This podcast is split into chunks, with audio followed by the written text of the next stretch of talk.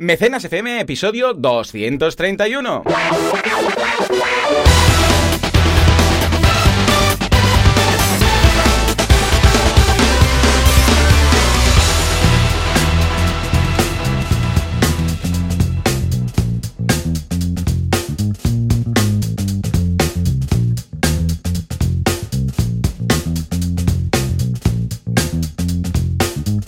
Días a todo el mundo y bienvenidos, bienvenidos, vamos a hacerlo así. Bienvenidos a Mecenas 3, 2, 1, el mecenas que escuchan los otros mecenas.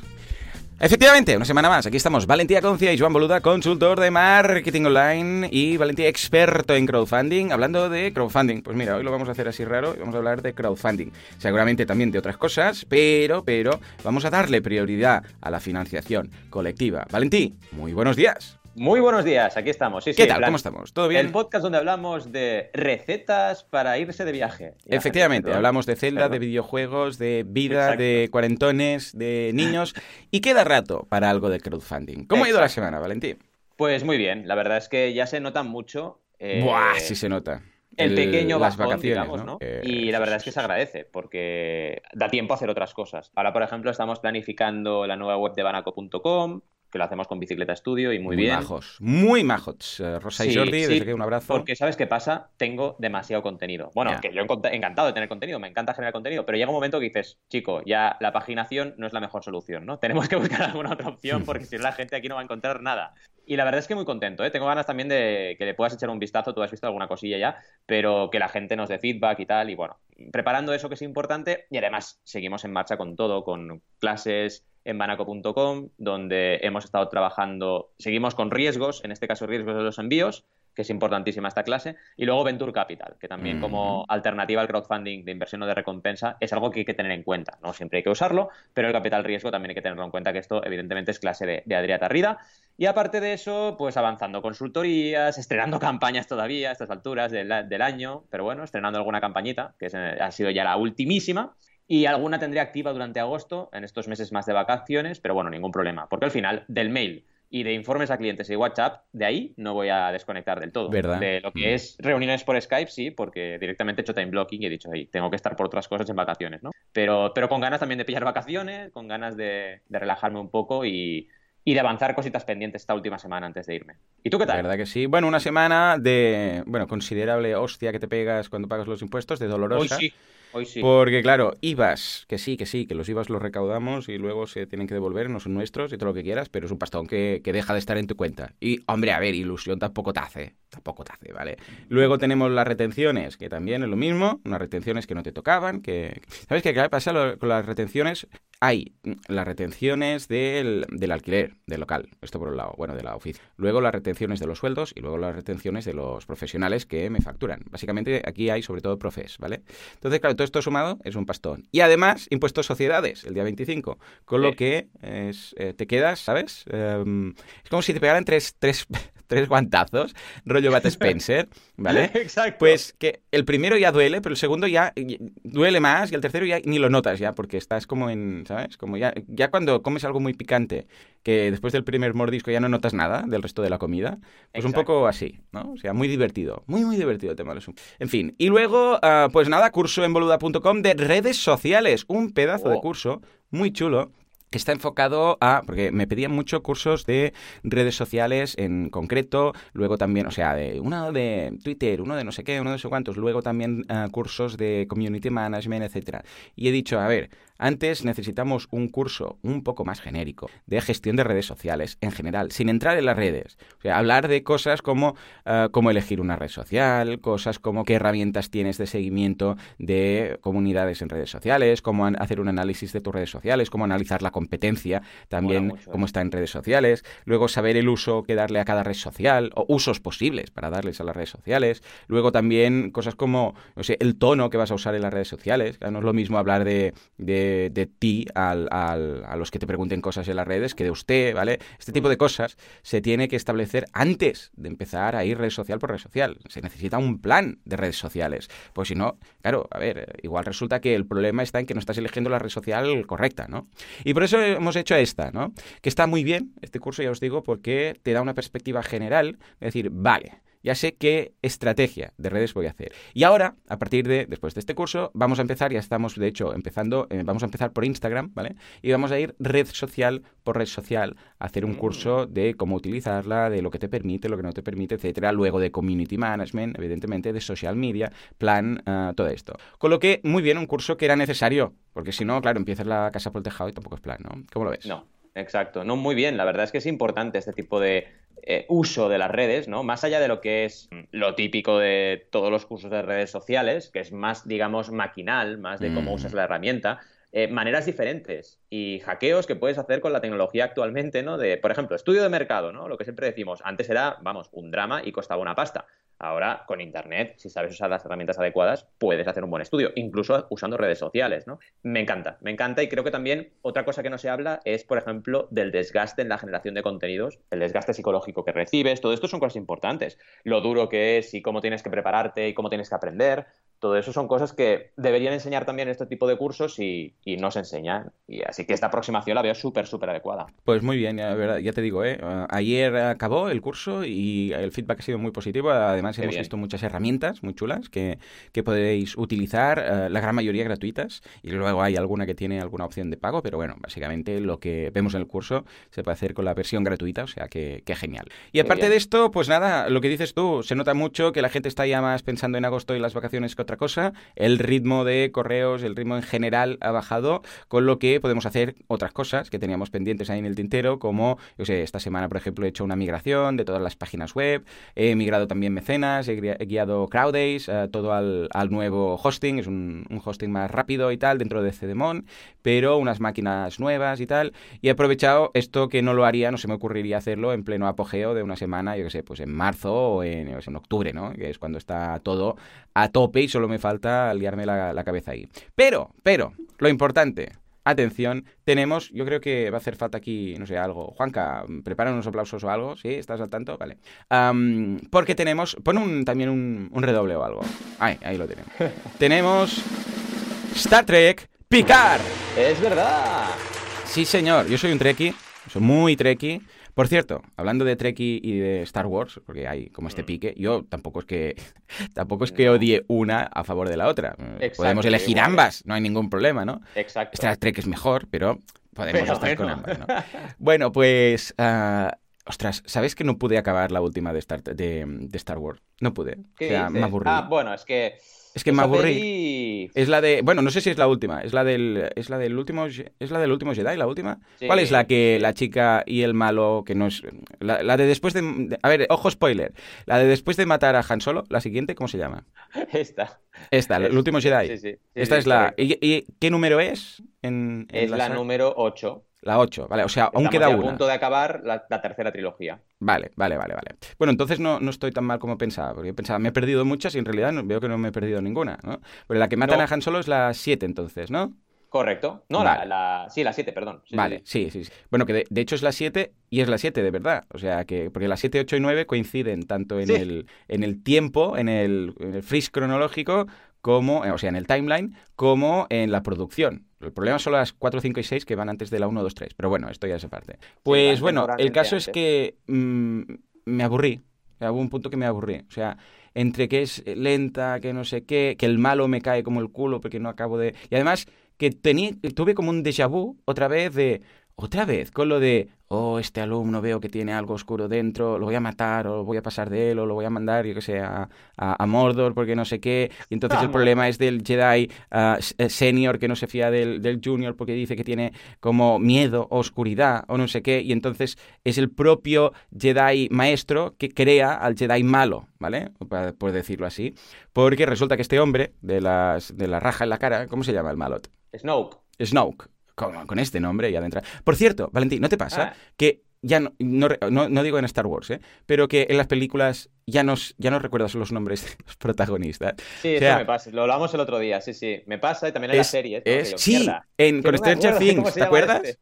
Que decías, sí, el, el gordo, que no sé qué le pasa, y la niña, que no sé qué. Yo, Yo creo- tengo una memoria selectiva y que dice, da igual los nombres. Es la niña, el no sé qué, el de los pelos, Exacto. y es más fácil, ¿no? ¿Sí o no? Yo creo que ya tenemos una saturación de personajes en la cabeza ¿Verdad? que ya es en plan, nuestra cabeza ha dicho no, ya no, más nombres no, se acabó. O sea, ¿Verdad? Porque es que, bueno, total, Snoke, Snowflake este. El malo este, que, que lo han, han, han hecho que mate a, a su padre, a Han Solo, más que nada, para, para hacerlo más malo, ¿vale? Pues... Ah, va- pero tú, perdón. Ah, vale, vale, vale, perdón. Es que tienen cicatriz Snoke y Kylo Ah, Ren. ¿Tú te no, no, yo digo el hijo eh, Ben Ben Solo. Ben, Solo. Ben, ¿cómo se llama Ben, Ben Solo? Solo, vale, Ben. vale, vale, perdón, Ben Solo, La Ben pregunta es, ¿cómo se llama Ben Solo? Ben, vale, muy bien. Ahora me he acordado, claro, es el señor Solo, ¿no? Bueno, pues Ben Solo, Ben Solo, no, Ven, vengo acompañado. Vente, Ah, solo, vente, vente para casa. es, espera, a ver, eh, Juanca, prepara lo del quechín. ¿Lo tienes? Vale. Eh, ¿Ven solo? No, vengo acompañado. Ahí lo tenemos, muy bien. Bueno, desde, después del Festival del Humor, pues nada, eh, Ben solo me cae, mm, mm, o sea, me cae como, o sea, es que no me transmite nada, me, me transmite, ¿cómo Pues lo a mí diría? Creo que es de lo, Que es no. de lo mejor de la nueva trilogía. Creo que El, señor solo, el señor Ben solo. ha entrado muy bien, pero es verdad que hay divers- disparidad de opiniones. Es lo típico que está la mitad de los fans en contra y la mitad a favor, ¿no? A mí me mola. Es pero que, es que Valentí, Es especialote, es especialote. Sí, como duraba mucho la, la película, dijimos, bueno, mañana la acabamos, ¿vale? No es Mm. que la dejamos adrede, sino es que mañana No, la no, acabamos claro, con claro. Laura, ¿no? Y el día siguiente es, bueno, la acabamos. Y nos miramos y dijimos, "Pff, va, da igual. Palo, no". ¿no? Ah, Pues esto, mira, llegasteis a la escena. a ver, y no voy a hacer ningún spoiler, solamente hablaré de la escena. A A, la escena donde está em, Kylo eh, en la sala esta del, del ¿Quién es Snoke, del Kylo? gran líder. ¿quién es Kylo? A ver. Bueno, Ben Solo, perdón. Ben Ah, Solo vale, la, se llama Kylo también. esta, y hay un montón de guardias rojos. Eh, no, Pues esa escena la tenéis que ver, Joan. Bueno, la que entonces ver la acabaré. Lo mejor de la película es esa escena. bueno, va, pues y venga, está en la parte final. Es brutal. Solo te digo para no, No, estoy con, con el momento Sí. este que están hablando, eh, um, la chica, ¿cómo se llama? La chica. Eh, eh, ahora me, me lo estás contagiando, Rey. Rey, vale.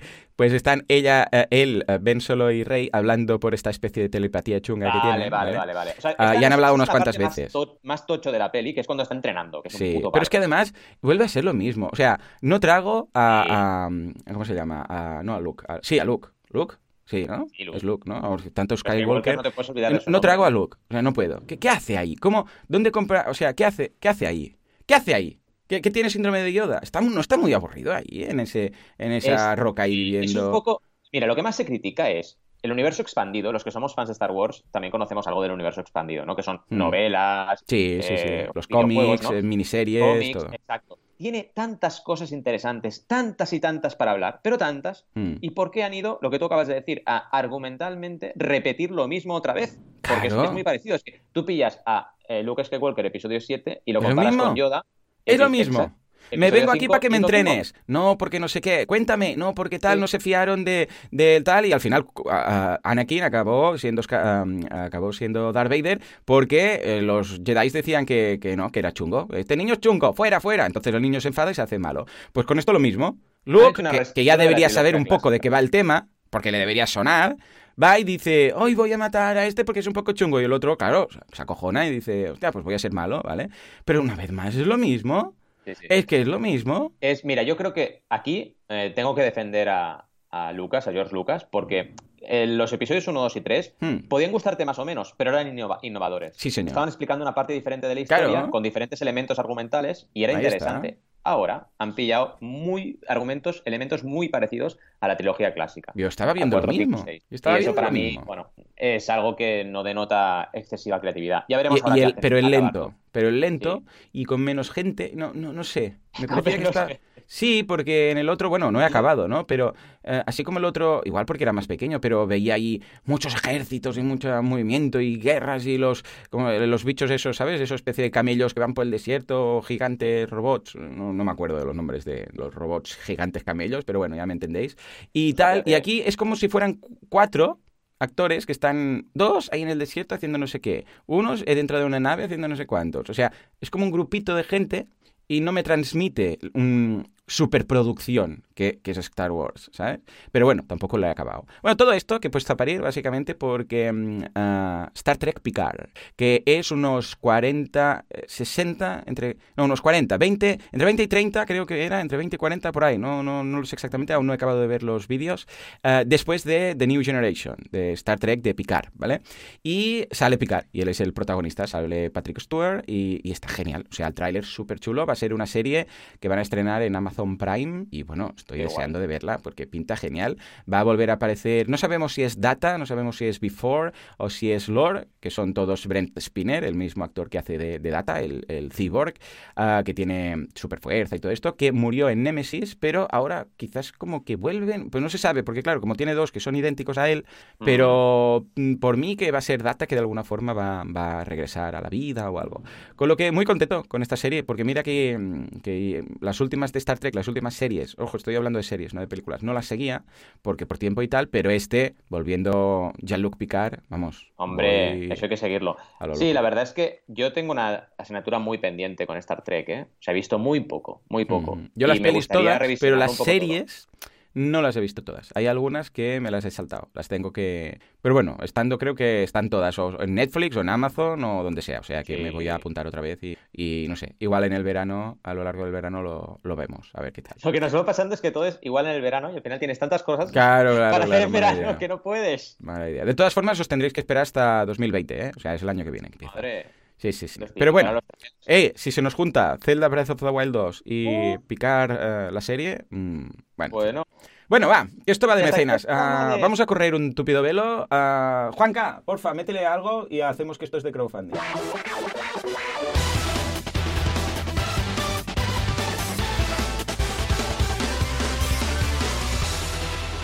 Sí, efectivamente, 18 minutos después empezamos con las noticias de crowdfunding.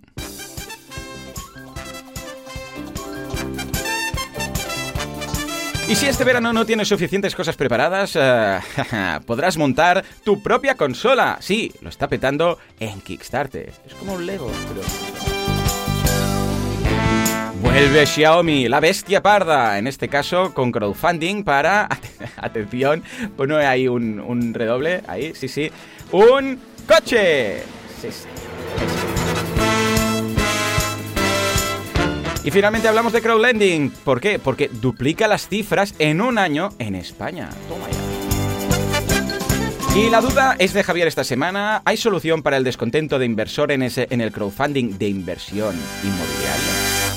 Ahí me he emocionado y luego me han faltado dos segundos ¿eh? sí, de canción. Era en plan, que no llega, que no llega. Que no llega, que no llega, que no llega. Venga, va. Empecemos con la primera, que es una consola que lo está petando en Kickstarter, que es la consola IKEA, porque la tienes que montar tú. ¿De qué va? ¿De qué va? Yo, yo, esto no lo acabo de entender, pero hay gente que le molan estas cosas. De hecho, hace tiempo que estamos con esta tendencia. Cano, que es un ordenador, no Mecano, ¿eh? que también podría ser, pero Cano, que es con K, un ordenador que se, lo montas tú, también es una campaña mítica de crowdfunding. Pues en este caso se llama Lira, con Y, L-Y-R-A, y es como una especie de Switch, un poco más pequeñita, bueno, bastante más pequeñita, pero bueno, la pantalla está bastante bien y te la montas tú. Es una consola portátil, los botones, por ejemplo, que tiene a la derecha son, yo diría que son los mismos que la Switch, si no son los mismos son muy parecidos. Luego tiene en la parte em, izquierda la cruceta, en lugar de tener los mandos de Switch, tiene la cruceta. Correcto. Y, ya está, y con esto te pones a jugar. Y claro, todo es eh, sistema Android, eh, se conecta con todos los juegos que pueda haber eh, a nivel móvil. Y la verdad es que está interesante. Y te viene toda despiezada. O sea, Curioso, ¿eh? recibes la cajita, la abres y es todo piezas y tienes que montarla. La verdad es que este tipo de, proyectos, hmm. claro, a mí me da un poco igual. Mm, pero hay gente que es rollo así eh, do it yourself y que le molan. y la verdad es que ha funcionado bien. Fijaos que todavía quedan 30 días y ya ha superado en mucho los 30.000 pounds, las 30.000 libras esterlinas, eh, llevando ya 48.000. No, perdón, si os lo digo en euros, va. 53.878 euros y un objetivo de 33.359 euros. Los números son un poco raros por esto que os decía, porque es conversión desde libras. ¿eh?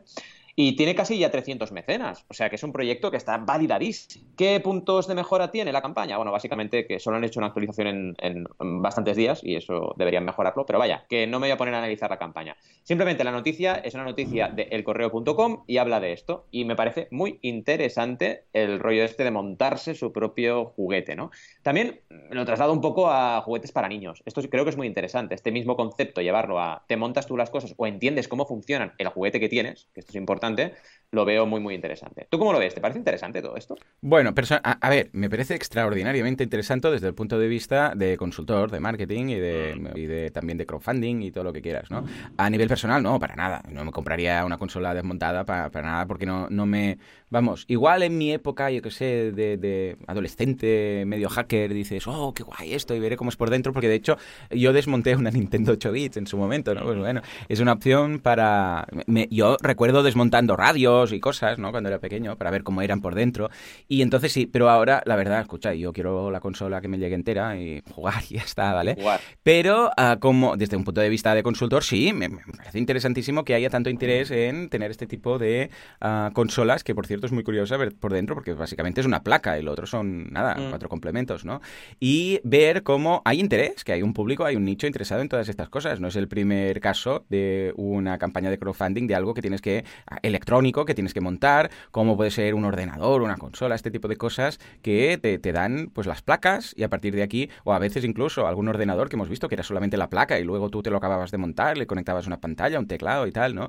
Con lo que lo veo súper interesante, sí, sí, y espero y, estoy seguro que veremos más campañas de este estilo en el futuro, no solamente con, en este caso, consolas, sino con otros, eh, vamos, elementos electrónicos. Estaremos al tanto y os iremos Totalmente. Piensa que esto cuesta 167 euros. Claro, claro, y una, Y una Nintendo Switch vale 300. O sea que... Claro. Es que es esto. Mm. Y hablando precisamente de, precios y de, y de, si vale la pena entrar en una campaña de crowdfunding de este estilo, esto me ha llegado al corazón. O sea, Xiaomi ha lanzado, es que es, es que es brutal, un coche. Ni más ni menos. Son eh, la campaña para participar tenías que pagar 3.000 yuanes y que son unos 391 euros para entendernos. Y luego cuando eh, el coche, pues te, dicen que sí, que ya tienes que pagar el, precio restante, es de 89.800 yuanes, que son aproximadamente unos 11.000 uh, euros. ¡Wow! Exacto, que, el yuan es la moneda de tu país. ah, de, ah, oh, que, o sea, ni lo he pillado. Venga.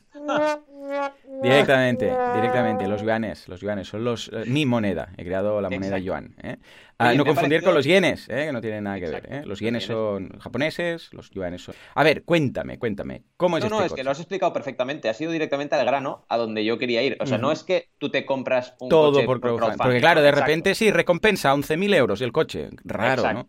Exacto. No, aunque bueno, mm, yo ya no. Se ha hecho, con, hecho con motos, o sea, no lo veo descabellado. Algún día será con coches, ¿no? Pero el rollo es este: el rollo es este que pagas a cuenta. Pagas a cuenta y luego lo puedes comprar mucho más barato que el resto de la gente. Pero bueno, sigue siendo crowdfunding. Y lo que más sorprende es que ya estos de Xiaomi están desatados. O sea, yo creo que es que tienen tanta pasta que ya les. o sea, cualquier día empiezan a hacer casas. Casas Xiaomi, Xiaomi House. Pues yo lo veo completamente viable. De hecho, tiene un rollo muy. Creo que esto ya lo comentamos, ¿no? A mí me sorprendió mucho cuando fui a Japón. Una de las cosas que me sorprendieron es en un puerto hmm. vi unas grúas enormes para levantar barcos, o sea, unas grúas que eran titánicas, hmm. y arriba ponía el logo de Mitsubishi. Y claro, yo flipando, digo, ¿cómo? ¿Que Mitsubishi hace estos, estos, estas bestias de rascacielos de grúas? Pues sí, porque es un rollo diversificación total. Pues esto es igual. Xiaomi es que diversifica. Eh, dentro de tecnología te pueden sacar lo que sea. Si ya te sacan coches, imagínate, ¿no? Y la verdad es que es interesante que, que se atrevan a hacer mm. una estrategia de crowdfunding con un producto, como tú bien dices, tan complicadillo, porque no estamos hablando de una compra de impulso. Los coches no son compra de impulso, te lo piensas todo. Y bueno, me parece muy interesante. Y la mm. confianza que debe tener Xiaomi dentro de lo que es la, sociedad china, porque vaya, para sacar esto y tener éxito, es que confían. Sí, sí, porque ni Apple se ha metido con lo del coche, porque te acuerdas que durante una época, hey, Apple un, sacará un coche, no sé qué, que ha quedado ahí como en agua de borrajas y tal. Pues Xiaomi ha dicho, pues yo lanzo el coche. Venga, puestos. Por dentro es muy psicodélico, ya os lo tengo que decir. Sí, es lo que iba a comentar. Parece Star Trek, el panel de control, ¿no? ¿Sí, no? Sí, sí, sí, sí, Parece un Star Trek y además tiene un asistente virtual. Sí, que muy raro. Es súper... Muy manga, parece japonés. Muy manga, exacto. Y puedes cambiarla, te dicen que puedes cambiarla de vestidos, no sé qué, dices, madre mía. Y sale el personaje manga ahí, te sale en el panel, en el panel del coche, ¿no? En fin, muy, muy interesante también por dentro y tecnológicamente el vehículo. Y sobre todo eso, a nivel crowdfunding, llevarnos eso, llevarnos que está Xiaomi ya en productos muy, muy, muy, muy eh, diversificados y atreviéndose con, con crowdfundings ya de peso. Sí, sí, a ver, que, bueno, tenemos que decir que esto es un joint venture, una especie de joint venture que, que ha hecho Xiaomi con una empresa que se llama Betsune, ¿no? los que hacen mm. el coche. Bueno, es como lo de Apple que decían, bueno, igual se unen con Tesla y entonces el coche es de Tesla y el no sé qué, y ellos ponen el software, bueno, historias, ¿no? Pero bueno, no deja de ser curioso y además que lo lancen por crowdfunding. Total. Muy bien, venga, va, vamos con más buenas noticias, vamos a duplicar cifras, en este caso del crowdlending en España. No está nada mal. A ver, cuéntanos, ¿cómo va el tema? Pues la verdad es que muy bien va el tema, porque nos han, que esto me lo pasaste tú como mm. noticia, Prochat, eh, October, que es una plataforma de crowdlending, ya sabéis, súper importante, han lanzado un informe donde lo más relevante es que las cifras del crowdlending en España mm. se han duplicado, mm. ¿vale? Además, nos sale un cuadrito muy interesante de préstamo medio que se ha realizado en diferentes comunidades autónomas. La número uno es Andalucía, luego viene Cataluña, luego Comunidad Valenciana, luego Galicia, luego Madrid, Islas Baleares, Castilla-La Mancha, Murcia, Aragón y Asturias. La que más, que es Andalucía, 1.300.000 euros de préstamos, ¿vale? o sea que no está nada, nada mal.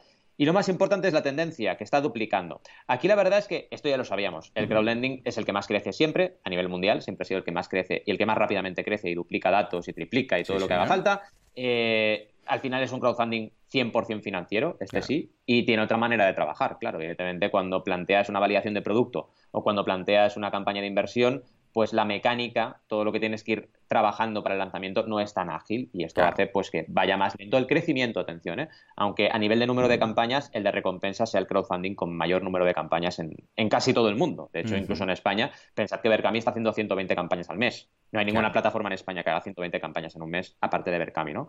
Y eso es interesante y hay que tenerlo en cuenta. Pues es un informe interesante que os compartiremos, como siempre. Eh, el enlace que hemos escogido es de Cepime News, ¿vale? Está muy bien. Y nos habla de todo lo que acabamos de hablar, la diferencia entre diferentes comunidades, el crecimiento y también nos hacen un pequeño apartado interesante con razones para usar el crowdlending, que también me parece muy interesante. Por ejemplo, podemos usarlo para internacionalizar nuestro negocio, para digitalizar las empresas, para adquirir nuevos negocios, para ampliar equipos, para optimizar producción, para reformas inmobiliarias incluso, ¿eh? porque hay 548.000 euros de todo este dinero que se han usado para reformas inmobiliarias y para inversión en marketing. Será, sería otra gran, gran, gran razón por la cual la gente hace crowdlending. Interesantísimo, ¿verdad? Muy, muy interesante. La verdad es que es una señora noticia. Vemos que, escucha, ¿crees que no? Esto va a más.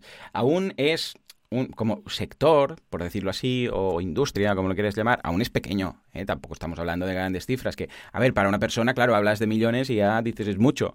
Para una industria no es una gran industria. Pero, pero, lo importante, como siempre estamos diciendo ya desde hace, bueno, como 200 episodios, es ah, la... Sí, más que nada porque es que parece mentira, pero ya llevamos 200. Lo importante es la tendencia, recordemos, es la tendencia. O sea, que cada vez va más. Lo importante es, no es que un millón o dos o cinco, sino que es el doble del año pasado. Y eso marca que cada vez va a funcionar más y lo quieran los bancos o no, esto va a ser una alternativa a la financiación. Muy bien, pues escucha, Valentí, vamos ahora ya así por la duda, nos la manda Javier, mira, precisamente hablando de, de, inversión, ¿no? ¿Hay solución para el descontento de los inversores en el crowdfunding de inversión inmobiliaria? Que de hecho esto lo podríamos trasladar y generalizar a... ¿Hay solución en general para el descontento de los inversores de crowdfunding? A ver, Cuéntanos, Valentín, ¿qué posibilidades hay si se quieren quejar y qué puede pasar? Mira, al final Javier nos, habla de su caso, ¿no? Y, y, al final, pues él sobre todo lo que, lo que critica constructivamente es el criterio de selección de las operaciones. Es mejor pues habría más, realmente pondría más eh, contentos a los inversores. Y estoy muy de acuerdo con él en esto y además traigo noticias frescas al respecto porque vamos a hablar de ello en el programa. hemos lanzado la campaña de crowdfunding de inversión de Cocoro y hemos tenido todo el proceso de due diligence ya 100% desde Gran Bretaña, desde UK, ¿vale? Porque claro, ya sabéis que Crowdcube ahora se ha integrado y os puedo decir que el proceso de due diligence es duro, duro, duro. Es decir, el control que te hacen es durísimo y ha sido, a, pero mucho más. O sea, desde las primeras campañas de crowd eh, investing, de crowd equity, de crowdfunding de inversión, vaya, a las que ahora tenemos, mm, es como la noche y el día, mucho más control. Y eso lo ligo con lo que comenta Javier, es que ya está pasando. O sea, las plataformas de, crowd, eh, de crowdfunding están cada vez más preocupadas por este tema y lo están haciendo mejor. Y esto siempre va a repercutir en beneficio para los inversores, en beneficio para el sector y en beneficio también para los propios emprendedores que podrán plantear proyectos mucho más sólidos. Pensad que llega hasta el punto el tema que, por tema de ley, eh, las inversiones que se están realizando en, la campaña de Cocoro, en muchísimas ocasiones, la primera inversión de los inversores tienen que acreditar su identidad con el DNI. Si no, no pueden invertir, ¿vale? O sea, que estamos hablando de ya un nivel de control muy alto, ¿vale? Por el tema del blanqueo de capitales, etcétera. Y esto es bueno, yo lo veo bueno. Claro, siempre y cuando se haga con herramientas que no imposibiliten o frenen eh, la intención de inversión de los inversores y que eso se convierta en, algo imposible, ¿no? Pero vaya, mientras se haga bien, yo veo perfecto que haya este control. Y te diría, Javier, que hay solución, que se está llevando a cabo, que el crowdfunding de inmobiliario en concreto quizás va a llegar más lento, y seguro que va a llegar más lento que el crowdfunding de inversión generalista, porque ha nacido después y porque todavía está, digamos, en el momento de eh, gran expansión, y esto pues le va a llevar un tiempo acabarlo de ir aclarando, pero va a llegar, va a llegar porque los inversores al final exigís, y es normal, porque es lo que tenéis que hacer como inversores, exigir que, haya un retorno, ¿no? Y aunque haya un, riesgo, porque siempre hay un riesgo en crowdfunding inversión. Claro, cualquier inversión. Que esté controlado. O sea, inversión igual a riesgo. Exacto, que esté controlado, ¿no? ¿Cómo lo ves, Juan? Es así, ¿no? Totalmente, sí, sí. Bueno, pues es lo que decía. Esto es un inversor ya tiene inerte un riesgo. A partir de aquí, evidentemente, lo que tienes que hacer es ah, pedir, pues como inversor tienes derechos y obligaciones, ¿no? Pues escucha, tus derechos están ahí.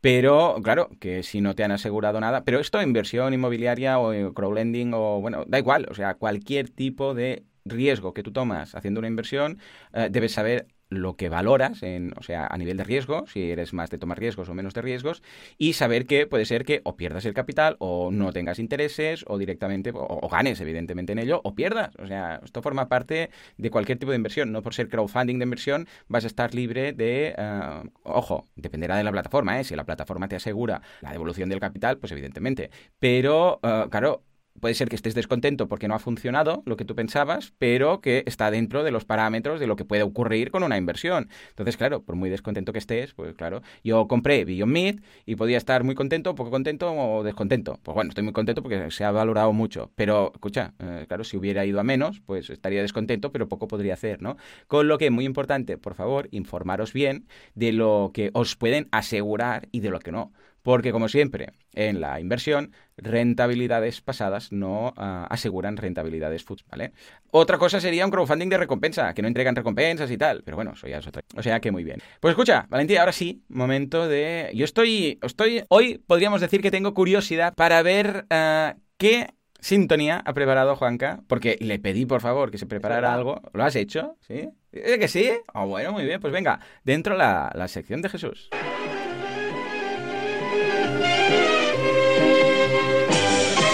Esto es cine de barrio, ¿no?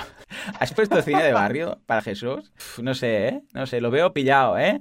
Bueno, va. En todo caso, la sección de, Jesús Nuño, que en este caso nos habla atención de Oliver Throne. No Oliver y Tom, sino Oliver Throne con su canal y Patreon en YouTube. Se llama Oliver Throne y tiene estudios en filosofía. Además, tiene experiencia como actor. Y la idea es, ¿por qué no lo juntamos todo? Tiene un canal en YouTube donde enseña y difunde la filosofía, pero lo hace de una forma muy teatralizada, con toques de interpretación.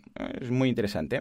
A ver, Valentí, has echado un vistazo a la campaña. ¿Cómo lo ves? ¿Qué te parece? En estos momentos yo creo que el ratio es bastante positivo porque estamos hablando de 3.655 ah, en YouTube, ahí digo en, uh, en Patreon, 3.655 y luego en YouTube tiene 4.000, no, perdón, 400.000, 444, no, 444.000. Imagínate tú, esto, el ratio, si multiplicamos y dividimos y todo, es del 0,8. Ojo, ¿eh? Mm. Que es muy por encima del ratio de muchos youtubers patronos de estos, que está sobre 0,02 o 0,1 o así. Yo lo veo muy positivo y además muy interesante este caso que, nos trae Jesús, porque es una persona que ha mezclado dos pasiones que tenía, ¿no? Aparte de doctor en filosofía, con, o estudios en filosofía, no sé si está doctorado o no, con la parte de teatro, ¿vale? Y esto es interesantísimo a nivel de concepto. Sobre todo lo que más me ha interesado de, de esta aportación de Jesús ha sido la hibridación, que siempre me ha interesado mucho, porque el crowdfunding per se, el de recompensa, para mí es una hibridación de lo que es el mundo empresarial de emprendeduría y el mundo cultural, ¿no? Pues esto es un poco igual, o sea, me interesan dos cosas, puedo crear algo relacionado, sí, y me mola mucho cómo va trabajando los temas, porque es muy, muy teatral todo lo que hace y está muy trabajado, y además tiene una parte de emisiones en directo que hay vídeos que tienen más de 100.000 visualizaciones con episodios de más de un minuto y 20 y 20 de una hora y 20 minutos, ¿vale? O sea que nos gana por goleada. Así que también está trabajando el streaming y esto es súper importante para el engagement y para todo, ¿no?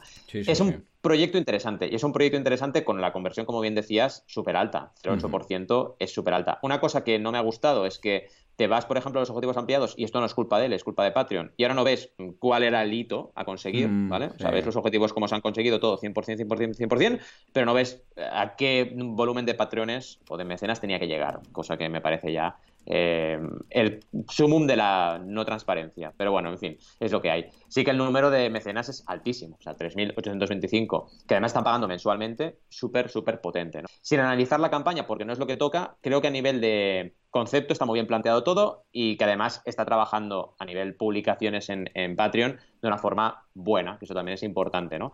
Eh, la última publicación es del 26 de julio, así que bien, y va publicando sobre todo en privado para la gente que paga y alguna cosita en abierto para la gente que todavía no ha pagado para que se interese por el proyecto y, y a partir de ahí se haga mecenas, ¿no? ¿Tú cómo lo ves? Interesantísimo, ¿no? Este. Sí, muy bien. De hecho, pensemos que esos casi 4.000 patrones que tienen, imaginaros, si la primera recompensa es a partir de 2 euros, bueno, pues está mínimo, mínimo ingresando unos 20.000 euros, yo calculo, ¿vale? Sí, sí, sí, Porque debe t- tiene recompensas de 2, 5, 10, 15, 20, 30, 40, 50, 75, 100 y 125. Con lo que, nada, calcula que sean, yo qué sé, pues eh, 10, eh, por decir algo, 10 euros, 10 dólares, ¿no? La, el promedio, que, que puede ser más alto incluso, son prácticamente 40.000 dólares, o sea, una barbaridad. Con lo que esto es un éxito, o sea, una persona que lo ha hecho bien, lo que decíamos, ¿no? Que lo tenía en YouTube y mira que los vídeos están en YouTube y son gratuitos y tal, ¿no? Pero lo tenía en YouTube, lo ha pasado a Patreon y ha sabido transmitirlo bien y eh, con una comunidad que está muy por debajo de algunos youtubers que tienen, o sea, un millón, dos millones, tres millones, pero con- Sí. con- igual luego tienen mil patronos y él ha conseguido con una comunidad mucho más pequeña, que no está mal, ¿eh? Porque son 400 y pico mil, ah, vamos a tener un, un porcentaje de lo que siempre decimos, que muchas veces, más que la cantidad de, de comunidad que tienes, es cuántos conviertes. Bueno, es esencial. Y es un ejemplo más de decir, hey, mira, una comunidad que igual es una cuarta parte de lo que puede tener, yo sé, pues Altozano, para, por ejemplo, Mm. pero que convierte, pues vamos, igual está convirtiendo 20, 25 veces más. Y eso conlleva a que, claro, está recaudando más. Con lo que es genial, lo veo muy bien hecho. Los, bueno, tiene los objetivos, evidentemente, tiene las recompensas, pero se nota que lo hace pensando en Patreon y que quiere vivir de ello gracias a Patreon. Exacto, que esto al final es lo importante, ¿no? Que, que nos, nos hagamos conscientes de la potencia que tiene Patreon como herramienta y que la usemos bien, porque aquí sí que también hay que ser crítico, en este caso no, pero hay gente que tiene canales en Patreon, lo vimos el otro día, ¿no? Está cobrando cada mes y no actualiza, dices, pero a ver, no entiendo nada, ¿no? Vale que tengas recompensas, pero, pero un poco, no sé. Pero bueno, aprendiendo a usar la herramienta. Totalmente. Efectivamente. Pues nada, venga, nos vamos de la sección de Jesús a ahora ya sí, las campañas. Empecemos con la campaña de Valentín. ¿Qué nos traes, Valentín? Venga, va. Hoy estoy muy contento, de verdad. Ay, estoy ay, muy ay. contento por lo que os traigo esta semana. Por todo, por la evolución de la marca, por la manera en que hemos tenido de trabajar esta campaña, que la hemos hecho con Adrià conjuntamente en combo y la verdad es que está funcionando maravillosamente bien. Y por todo lo que significa. Es Kokoro, ya sabéis eh, que hemos hablado de ellas, eh, son eh, bragas menstruales, es la definición del producto, ¿vale? Que básicamente es, bueno, ropa interior que ayuda a absorber la menstruación de una forma casi diríamos prácticamente mágica.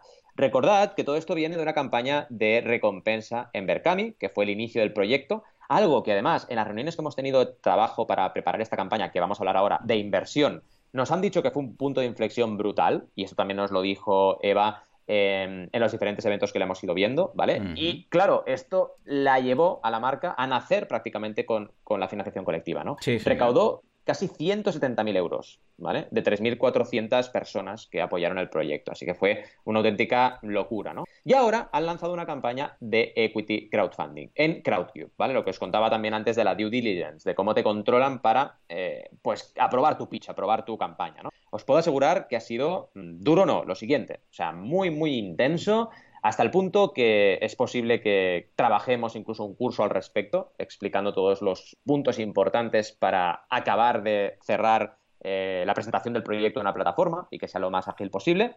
Y fijaos los resultados. Llevamos menos de una semana de campaña, 203.820 pounds, de un objetivo de 270.000 pounds, así que estamos en el 75%. Se ofrece, atención, esto es importante porque son datos de equity, un 10,7% del capital de la empresa y la valoración pre-money supera los 2,2 millones de pounds, ¿vale? Y básicamente lo que se busca es crecer, crecer internacionalmente con esta campaña y afianzar el posicionamiento de la marca en países más allá de nuestras fronteras. Pensad que el, digamos, el volumen de mercado que tienen eh, potencial es enorme, ¿vale? Ellas esperan, y lo hemos estado hablando en las reuniones de preparación, llegar a un mercado de 750.000 mujeres para el 2023, ¿vale? Con un crecimiento de, de 14 veces lo que tienen hoy en día. O sea, un crecimiento por 14, que es una auténtica, eh, bueno, una auténtica bestialidad, pero pueden hacerlo, porque han detectado que el mercado aquí ha respondido muy bien y que el mercado, cada vez que intentan vender fuera, pues responde muy bien también. Los apartados del pitch o de la campaña, tenemos un apartado de idea, que nos explican toda la idea del proyecto, tenemos un vídeo, que también lo hemos hecho nosotros, así que echad un vistazo, y luego tenemos diversos apartados importantes que cualquier inversor o inversora quiere valorar. Equipo, por ejemplo. Nos explica el equipo, Eva, Cristina, Laida y Clara, las founders de Cocoro, y también todo lo que han ido trabajando y el producto que tienen, que también podemos verlo en diferentes imágenes muy chulas. Y eh, podemos ver también al equipo ampliado con Richard y Armand, ¿no? la parte masculina del equipo, que también hacen un trabajazo increíble, ¿vale? ¿Qué más? Tenemos un apartado de documentos que tú como inversor potencial te lo puedes descargar. Te puedes descargar eh, diferentes documentos para ver los números y las previsiones que tienen, ¿vale? Y tienes que pedir acceso a estos documentos. Esto es importante por dos cosas. En primer lugar, porque tú como inversor demuestras interés. Y en segundo lugar, porque desde el punto de vista del creador, cuando ves que alguien se descarga un informe, oye, pues tienes muchos puntos de que esa persona acabe siendo inversora y puedes hacer un seguimiento. Ponerlos en abierto te impide hacer este seguimiento y vaya, es peor estrategia para, llegar a tu objetivo, ¿no? ¿Qué más tenemos? Tenemos un apartado de discusión o un apartado de foro donde la gente puede preguntar cosas y se hacen updates, que llevamos dos, así que muy bien. Y de nuevo tienes los inversores preguntando cosas, porque evidentemente los inversores tienen que preguntar y tienen que, eh, bueno, poner un poco a prueba, digamos, a las inversoras, a las fundadoras en este caso, con preguntas, ¿vale? Tenemos la opción de contactar a la compañía, ¿vale? Desde, por ejemplo, pedirles para hacerse, hacer una llamada, enviar un mail, por supuesto, o hacer un meeting, ¿vale? Así que está muy bien esto también como digamos, usabilidades de la plataforma que Crowdcube te ofrezca esta opción. Es interesante que le eches un vistazo porque ahora sí que veréis un enlace de una campaña hecha en crowdcube.com, ¿vale? Con todo el layout, todo el diseño de lo que es crowdcube.com, porque hasta ahora hemos hablado mucho de crowdcube.es, pero esto ya ha pasado a la historia, ¿no? ¿Qué más tenemos? Hay recompensas, ¿vale? donde tú puedes, eh, depende de lo que inviertas, puedes recibir pues o un descuento o pack de producto, ¿vale? En función de lo que llegues a invertir, hasta un máximo de 9.000 pounds, que es lo máximo que tiene recompensa. Y luego también te explican cuál es el tipo de acción que recibes, ¿vale? Y eh, cómo funciona el proceso de entrada en este capital. Es un proyecto que, sinceramente, está siendo súper innovador. También una cosa muy interesante que tengo que decir, que está en la última update, que lo comentamos esta semana, el 50% de las personas que han invertido son mujeres, algo que está súper por encima de la media de la plataforma, que es del 25%, o sea, está doblando la media de la plataforma a nivel de mujeres inversoras bueno, mujeres inversoras es como una eh, duplicidad, ¿no? Inversoras en la, en la campaña. Y la verdad, os animo mucho a que si os interesa el proyecto, os convertéis en inversores. Yo estoy preparando, como ya sabéis, mi campaña de la semana con ellas y voy a ser inversor este fin de semana y con muchas ganas, porque es un proyecto que creo muchísimo y sobre todo creo mucho por el equipo, porque es un equipo súper profesional, súper comprometido y que están cambiando la historia de la ropa interior femenina. ¿Cómo lo ves, Joan? Brutal, ¿no? Muy bien, muy positivo. Además, una historia que conocemos desde el principio. Además, ya vino Eva al, evento el año pasado y nos contó toda la experiencia, el antes y el después. Y vemos un caso de típico de crowdfunding de recompensa que lo petó y ha llamado la atención como para ir al peldaño superior, que es el crowdfunding de inversión en este caso. Ah, va a ser muy interesante que luego también Eva nos cuente las diferencias, ¿no? El hecho de decir, hey, pues mira, ya hemos conseguido esto y aparte de conseguir la financiación y de conseguir conseguir incluso más financiación con el de recompensa, que fue una pasada. Además, también eh, hay las, las virtudes de hacerlo por inversión. ¿Por qué? Porque, por ejemplo, ahora pues no tienen que empezar a hacer envíos de, de todos los productos a todas las usuarias del sí por toda España, sino que no, es una inversión. No tiene nada que ver con, hombre, a ver, también cedes parte eh, de la empresa, pero no tiene nada que ver con ahora ponte a enviar recompensas. Con lo que lo veo súper positivo. Espero que la campaña, bueno, está muy bien, está muy bien enfocada, yo creo que se va a lograr sin duda pero espero que les vaya todo lo fantástico que los pueda ir, más si puede ser, y que luego podamos hacer una revisión de cómo ha ido esta segunda fase de crowdfunding con Cocoro. Muy bien, muy bien. ¿Qué te digo? Pues escucha, si te parece, ahora nos vamos a hablar de veganismo, en este caso, con oh. la campaña de, de Joan. También, ¿eh? ahí está. Se trata de una campaña antigua, se realizó hace. Está en Kickstarter, se realizó. Mira KickTrack para ver cómo fue eh, la consecución de objetivo.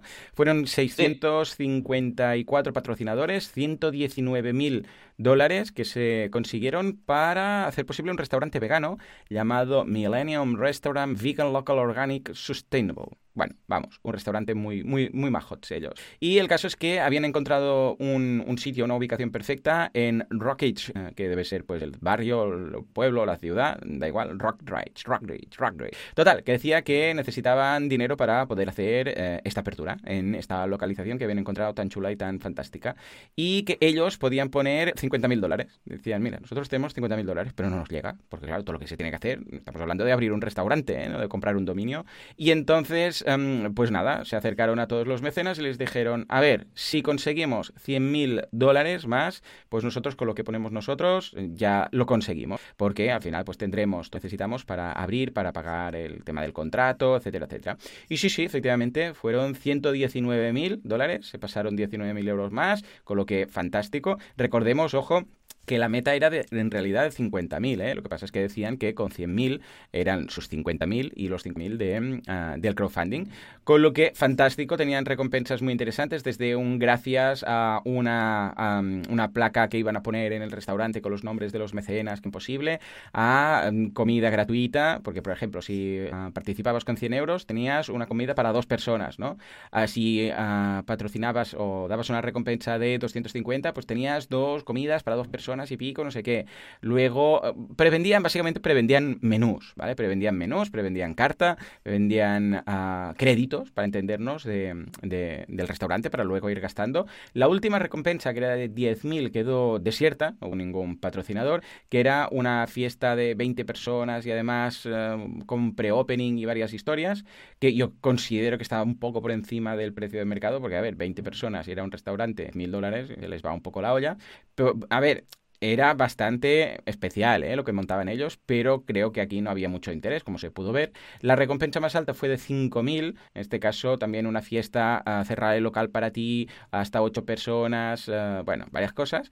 Uh, y el resto ya sí, pues vemos que el de 2.000, ojo, 11 patrocinadores del de 2.000, que era también cerramos el restaurante para ti, 6 personas, etcétera. O sea que vemos que el sentido ahí estaba bien, bien montado, pero la recompensa que más lo petó, que más interés había, era la de 100 dólares que tenía 261 patrocinadores. Ojo, luego la de 175, por ejemplo, tenía hace pico también. Pero la que más ha interesado es la, ya os digo, de 100 dólares, que incluía la comida para dos, ¿de acuerdo? Y además uh, sin expiración, o sea, que lo podías gastar cuando quisiéramos, uh, además con un regalo y vamos, uh, mucha gratitud, tu nombre, las recompensas anteriores, en general muy bien, ¿no?